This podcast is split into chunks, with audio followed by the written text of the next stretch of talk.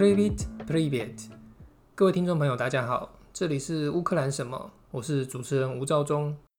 今天我们来聊一下乌克兰的 COVID-19 疫情，因为在 Podcast 播出之后，有不少听众反映他们想要去乌克兰留学或者是去旅行，然后征求我的意见，所以我觉得有必要来聊一下目前乌克兰的状况。我先来讲结论。 如果你已经是个打完两剂国际认证疫苗的人，并且有着良好的卫生习惯，譬如说会勤洗手，以及平常在外面会佩戴口罩，在这样的前提下，我建议是明年春天或夏天的时候可以去乌克兰玩，或者是留学。而原因的话，各位听完今天的节目之后就会了解。为了弄清楚目前乌克兰疫情的状况，我选择用英国的数据来作为对照。当然，你也可以使用法国或者是意大利的数据，这都没有问题。在 Google 上面都能很清楚地查到这些统计数据。我们先来看英国的，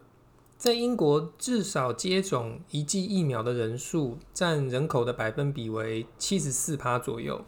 而完整接种的人数大概占比为六十八趴。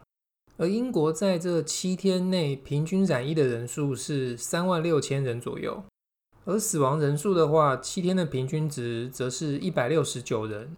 我们将死亡人数除上染疫的人数，可以很粗略的得到一个死亡率，也就是大概百分之零点四七。我要先强调一件事情，这个死亡率的估计是非常非常粗略的，因为真正死亡率的算法应该是去追踪每一个染疫的病人。然后看他们最后是康复或者是身亡，但是我用七天平均值这个方法可以快速抓出一个趋势。接着我们再来看乌克兰的统计数据，在乌克兰至少接种一剂疫苗的人数占人口百分比为二十五趴左右，而完整接种人数差不多十八趴，而乌克兰的染疫人数七天的平均值约为两万两千九百人。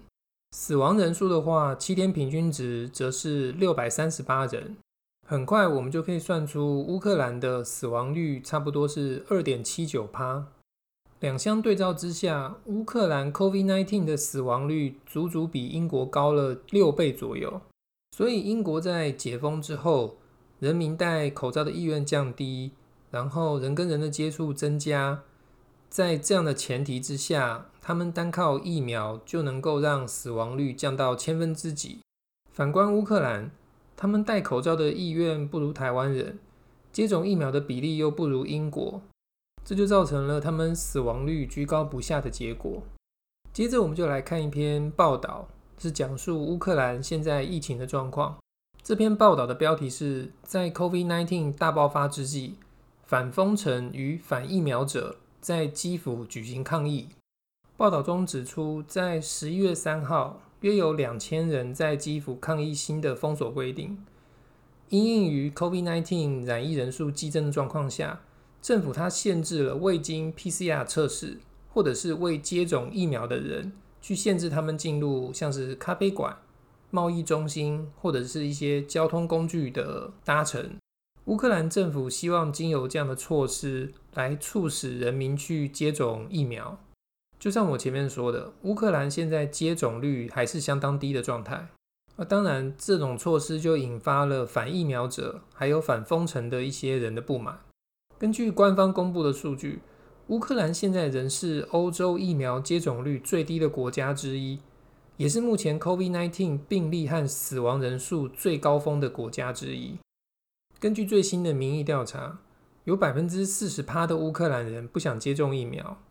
而一些亲欧美的政党，包含目前总统所属的人民公仆党，他们都主张接种疫苗，并且也接受政府对未接种者的限制。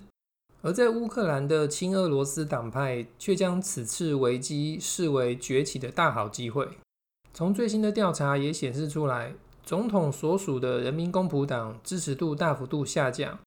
而亲俄罗斯的反对党集体直追。在台湾也发生类似的事情，亲中的党派会利用疫苗或是疫情等危机对政府进行攻击。然而，在基辅举行的抗议集会不仅仅只是聚集了亲俄的支持者，也聚集了非常多样化的群众，也包含了乌克兰的本土主义者，多种看似矛盾冲突的参与者。他们可能永远不会在其他的场合聚集在一起。这表示俄罗斯对乌克兰的资讯战执行得相当成功，因为它所分裂的不只是亲俄以及亲欧美的民众，就连本土派的人民也被它成功分裂了。到场抗议的各个群众理由不一定相同，这也包含了许多阴谋论者，像是政府透过疫苗里面放入微型的晶片，好达到监控人民的目的，或者是疫苗会造成人类基因突变。而乌克兰的卫生部长也对这个抗议活动发表了评论，他说：“相信我，在 ICU 里面，这种反疫苗的论调很快就会消失无踪了。”我们接着来看另外一则新闻，它的标题是“俄罗斯以对疫苗的犹豫以及阴谋论来打击乌克兰”。在卢甘斯克州与俄罗斯接壤的小村 Milove，一名乌克兰的退役水手 Tertishnik，他已经一年多没有看到女儿和孙子孙女了，因为其中一个女儿住在克里米亚，而该处已经被俄罗斯并吞。另外一个则是住在距离 Milove 不远处，但是却被俄罗斯控制的分离的领土上面。乌克兰村庄 Milove 曾经是一潭死水，它最出名的是穿越边境的走私贸易。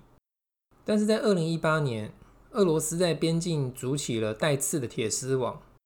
将 Milove 与俄罗斯的一个小镇 Chetkova 完全隔绝开来。时至今日，走私活动已经停止，但是住在街对面的亲戚或是邻居，若要见面，只能前往边境检查站互相探望。到这边，我先来解释一下 Milove 的地理环境，让各位听众更能了解状况。Milove 是乌克兰国境最东边的几个村庄之一，它与俄罗斯的城镇 Chetkova 衔接。另外，米洛维虽然在行政区域的划分上属于卢甘斯克州，但是并非整个卢甘斯克州都被分离主义分子所占领，所以米洛维目前还属于乌克兰政府所管辖。从 Google 地图上面便可得知，属于俄罗斯的 Chetkova 以及属于乌克兰的米洛维两个城镇基本上是完全粘着在一起的。然而，Chetkova 是一个比较大型的城镇。米洛维是比较小型的村庄，可想而知，米洛维的经济跟贸易有很大的程度必须要仰赖 Chetkova。各位可以用这样的思维来理解，就像是属于台湾的金门跟马祖，因为临近中国，所以经济跟贸易对中国的依赖度就会比较高。然而，与 Chetkova 的经贸断绝，给米洛维带来沉重的经济压力。但是当记者问及他生活发生什么样的变化的时候，Tetishnik 首先提到的是冠状病毒，特别是疫苗。这位七十三岁的老人非常生气，他埋怨乌克兰政府没有使用俄罗斯的人造卫星五号，也就是 Sputnik 疫苗，这让他只能接受欧美的疫苗。他认为 Sputnik 的品质更好，因为经过多方的测试，并且在很多国家都使用。至于欧美的疫苗，他们的品质很值得怀疑，就连媒体上面也经常这么说。对乌克兰人来说，究竟该倾向欧美还是倾向俄罗斯，一直是一个根深蒂固的分歧。这种分歧导致像 Tetishnik 这样的人更喜欢无法获得的俄罗斯疫苗，而不是当地医院免费提供的欧美疫苗。对 Sputnik 疫苗的偏爱，有着他对苏联怀旧的紧密联系。我们在上一篇报道提到，至少有四十趴的乌克兰人不愿意接种疫苗。然而，这种不确定或不愿意接种疫苗的人，最多的是在东部和南部地区。这些地区传统上更偏向于俄罗斯。另外一项调查发现，在乌克兰主要亲俄罗斯的反对党支持者，对疫苗的犹豫和拒绝的程度也更高。与其他的疫苗相比，这些人更加信任的是俄罗斯的疫苗。所以到这边就可以看出来，俄罗斯的资讯战对乌克兰的伤害相当的大。它让许多乌克兰人不愿意接种除了俄罗斯祖国以外的疫苗。对台湾来说，亲中媒体主打的比较不是像乌克兰疫苗阴谋论，像是在疫苗里面加入微型晶片，或者是 DNA 会被改变等等。他们主要是在做反政府的宣传，像是如果现阶段在推广 AZ 疫苗，他们可能就在哄抬莫德纳；下个阶段如果是在打莫德纳的话，他们可能就是在哄抬 BNT。对 Tiashnik 来说，观赏亲俄罗斯的媒体，让他更为相信俄罗斯疫苗的有效性。于今年二月，乌克兰政府宣布不会使用 Sputnik 疫苗，理由是它缺少了临床实验的数据。但乌克兰政府另外还有一个裁决的理由，是明确禁止侵略国所开发的 COVID-19 疫苗。没想到该禁令给亲俄罗斯媒体提供了个绝佳机会，指责乌克兰政府是对境内的反对派执行种族灭绝。乌克兰的非政府组织 Vostok SOS 负责人 r e u t s k y 表示，俄罗斯资讯战的目的就是不希望活在乌克兰的人们过得更好，COVID-19 只是一个借口。为了回击俄罗斯的资讯战，乌克兰颁布了一项政策，也就是提供被并吞的克里米亚以及正在战乱中的卢甘斯克以及顿涅茨克州住在这些分离主义分子地区的人民，免费提供他们疫苗。只要先在网络上，或者是用电话进行预约，再自行前往乌克兰境内的注射站，就可以免费接种疫苗。二十八岁住在分离主义分子控制的卢甘斯克州的叶莲娜，她就是回到乌克兰政府所控制的区域来接种疫苗的人之一。对于俄罗斯的资讯战，她表示，那些只接受俄罗斯宣传的人不会接受其他的讯息来源。她更进一步说。他所居住卢甘斯克州的 Alchevsk，该城市有强烈的反疫苗情绪。他的父亲甚至跟他说：“你怎么知道乌克兰政府会给你接种真正的疫苗？”然而，即便叶莲娜成功接种了疫苗，也没有改变他父亲的想法。另外，五十多岁住在卢甘斯克州的医生 Kravchenko 说：“就他个人而言，他更想接种的是俄罗斯的疫苗。”他表示自己出生在俄罗斯。天生有一种俄罗斯人的心态。回到乌克兰村庄 Milove，当地的医院正在翻新。这是欧洲投资银行耗费二点三五亿美金乌克兰东部计划的一部分。该医院表示，在 Milove 接种疫苗的人多半渴望的是辉瑞或是 AZ 疫苗，但这不表示他们认为这些疫苗比其他疫苗更值得信赖，而是接种了欧美疫苗的证书。才能带他们离开被分离主义占据的区域，到欧洲其他国家。甚至 Tiashnik 也接种了西方的疫苗。他表示，他不认为西方疫苗更好，他认为俄罗斯的疫苗比较好。当被问及背后的原因时，他回答：他想活得更久一点，这样才有机会看看他的孙子跟孙女们。不知道各位听众听完今天的节目有什么想法？我觉得台湾跟乌克兰的确有很多地方蛮相似的。对俄罗斯跟中国来说，乌克兰跟台湾的内部如果越乱，对他们越有利，因为这样他们的触手就更有机会深入到内部来。只要我们往内互打越凶，他们所要花的力气就会越小。回到节目开头所讲，会建议明年春夏之际再去乌克兰，这是多半在冬天之后感染人数会有所下降。当然，实际情况还要到时候才会知道。就算你是个已经接种过两剂疫苗的人，但是在一些封城措施之下，可能餐厅或者是大众运输交通工具会有一些政策，让你的旅行变得比较不便利。这就是为何我建议明年春夏再去乌克兰的原因。所以在明年到来之前，别忘了赶紧去接种疫苗，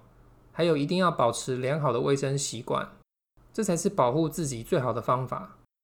如果你是 YouTube 的观众，最后我来补充一点有关新冠肺炎的死亡率以及分析的小方法。我们还是拿英国跟乌克兰的数据来做对照，将上图新增病例的数据以及下图死亡人数的数据叠在一起看，就会发现，在去年三四月疫情刚在英国爆发的时候。英国的每日感染人数差不多是四五千人，可是下图每日死亡人数最高峰的时候会到达一千人以上。也就是感染人数虽然不多，但是死亡人数却特别高，也就是死亡率高的意思。等到去年年底第二波疫情爆发的时候，你会发现感染人数跟死亡人数呈等比例的上升，但是跟第一波的感染比较起来，死亡率其实已经下降了。这就表示英国的医疗体系在面对第一次爆发的手足无措。在第二次爆发的时候，其实应付疫情已经比较上手了。接下来便是到了今年秋冬疫情第三次爆发，我们可以看到感染人数虽然上升得很快，但是死亡人数却没有等比例跟着上升。这就像我前面所说的，疫苗已经达到了某种程度的保护作用，好让英国的死亡率大幅度的下降。接着我们来看一下乌克兰的数据统计图，将每日新增病例。与死亡人数叠在一起看，你就会发现，不管是去年年底的第一次爆发，还是今年四五月的第二次爆发，乃至于今年冬天的第三次爆发，乌克兰的新增病例数跟死亡人数都是等比例上升的。这表示乌克兰的医疗体系，或者是他们疫苗接种的比例，并没有随着时间而更为进步。或者是进步的幅度不够高，乃至于无法反映在死亡率下降这件事情上面。所以日后各位听众如果有计划前往其他国家旅行的时候，不妨也可以点开 Google，直接搜寻 COVID，你就会看到这些统计数据，然后自行比较一下，用来评估目的地的疫情状况以及他们该国的医疗体系状况。希望经由我的介绍，能让各位更为了解乌克兰。我是吴兆忠，这里是乌克兰什么？До побачення，До свидания。